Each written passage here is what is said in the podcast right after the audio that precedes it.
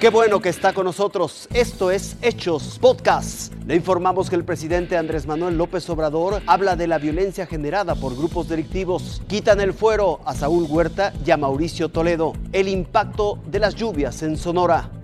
La Cámara de Diputados se alista para dar trámite al desafuero de dos legisladores federales. Por unanimidad, la sección instructora de la Cámara de Diputados decidió que hay elementos para retirarle el fuero al diputado Saúl Huerta Corona, ex integrante de la fracción parlamentaria de Morena. La Fiscalía de Justicia de la Ciudad de México lo acusa de violación equiparada agravada en contra de un menor y de abuso sexual agravado de un adulto. La sección instructora resolvió también quitarle el fuero al diputado del PT Mauricio Toledo. La Fiscalía de Justicia Capitalina lo acusa de presunto enriquecimiento ilícito durante su gestión como delegado en Coyoacán. El caso Toledo dividió la votación de los cuatro integrantes del órgano jurisdiccional. Los dos de Morena, Pablo Gómez Álvarez y Patricia Ramírez Lucero, votaron a favor. Del PT, Mari Carmen Bernal Martínez en contra y la priista Claudia Pastor Badilla votó en abstención.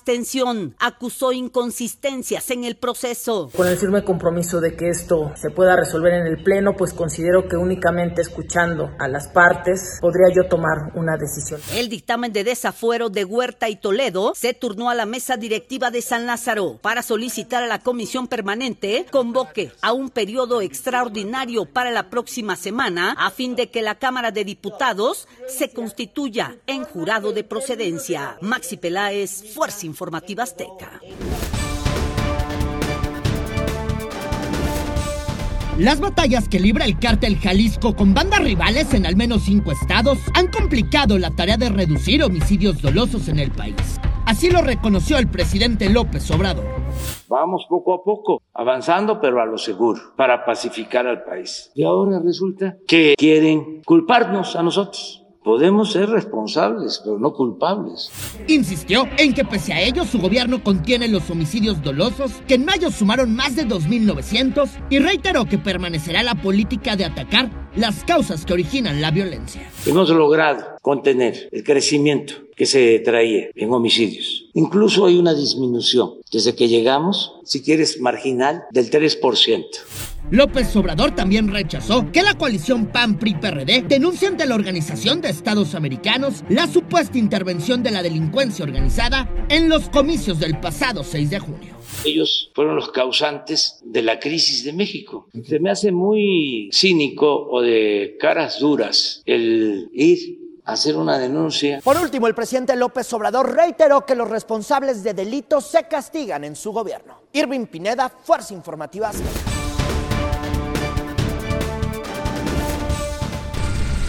El pronóstico para Sonora no era alentador. Se esperaba un verano difícil debido a una de las peores sequías en los últimos 50 años, pero ese presagio ha quedado en pausa para los sonorenses y en particular para los habitantes de Hermosillo. Por fin llovió este fin de semana, pero el agua llegó acompañada de desastre. Dos personas murieron, pérdidas materiales y graves inundaciones es parte del saldo de lo ocurrido este sábado. En menos de un ¿qué te digo? Media hora, ya el agua ya se estaba metiendo a las casas. O sea, nosotros tuvimos pérdida total de camas, ahí están fuera las, nos sirven los colchones. Este es el panorama en un sinnúmero de colonias. Lodo, muebles arruinados y hasta zapatos en la calle para secarlos. Esta definitivamente es la más fuerte.